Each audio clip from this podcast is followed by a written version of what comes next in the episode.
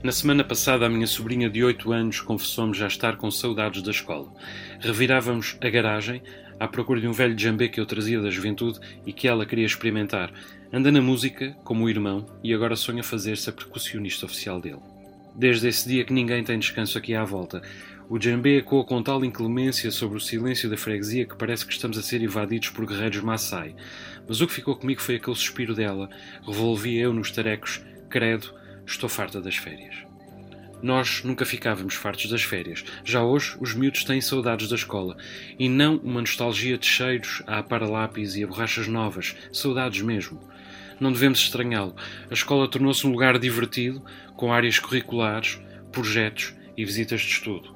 Mesmo na primária, há informática, inglês, até natação. Celebram-se o São Martinho e o Halloween. Fazem-se dias da alimentação e da saúde, feiras do livro e das profissões. Há palestras de escritores, ilustradores, polícias, bombeiros e depois ainda veio o ATL. Portanto, não é só aos pais que o regresso às aulas traz um alívio, aos miúdos também. Até nós, suspeito, teríamos gostado de uma escola assim. No meu tempo, regressar à escola era uma chatice. Eu tinha passado o verão a subir às árvores com os meus primos e a última coisa que queria era voltar àquela sala fria onde a professora Angiolinda ia debitando de matéria até ela própria adormecer na sua cadeira rotativa. Para mais, havia lá um daqueles bullies retorcidos que apontava sempre a mim no jogo do mata e, quando brincávamos aos tojos, gostava de me espetar o galho nas aduelas.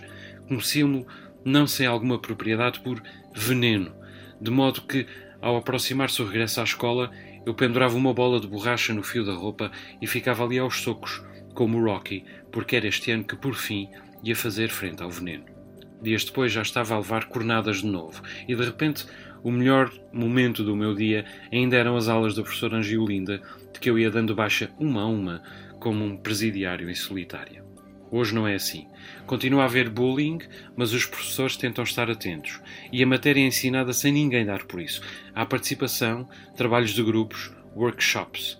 Os miúdos são menos desenrascados e nenhum consegue dedicar a um objeto mais atenção que a de uma barata. Dizemos que são demasiado protegidos, embora não consiga imaginar desproteção maior. Mas de qualquer maneira, há sempre uma nova estratégia de animação. O que é preciso é animar. Enfim, talvez eu também tivesse gostado de ser protegido assim, tinha levado menos cornadas do veneno. Mas pergunto-me se, no meio de tanta atividade, as crianças ainda terão espaço para se aborrecer. Há dias denegaria aqui o tédio. O tédio é um perigo, como sempre são os instrumentos importantes. Também é dele, muitas vezes, que vem a abstração, e é do tédio, mais vezes ainda, que vem a criatividade. Livros, quadros, sinfonias, sistemas filosóficos alguns dos maiores feitos da humanidade nasceram do tédio. Eu, enquanto esmurrava aquela bola com que treinava para dar cabo do veneno, inventava histórias sobre pugilistas.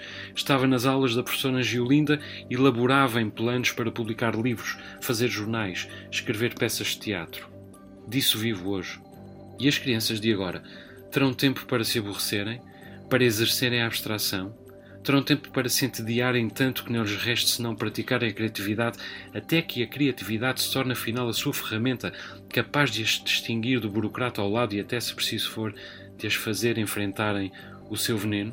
Ou, pelo contrário, poderemos nós, com esta escola toda, estar a criar crianças maravilhosas condenadas a tornarem-se adultos lamentáveis?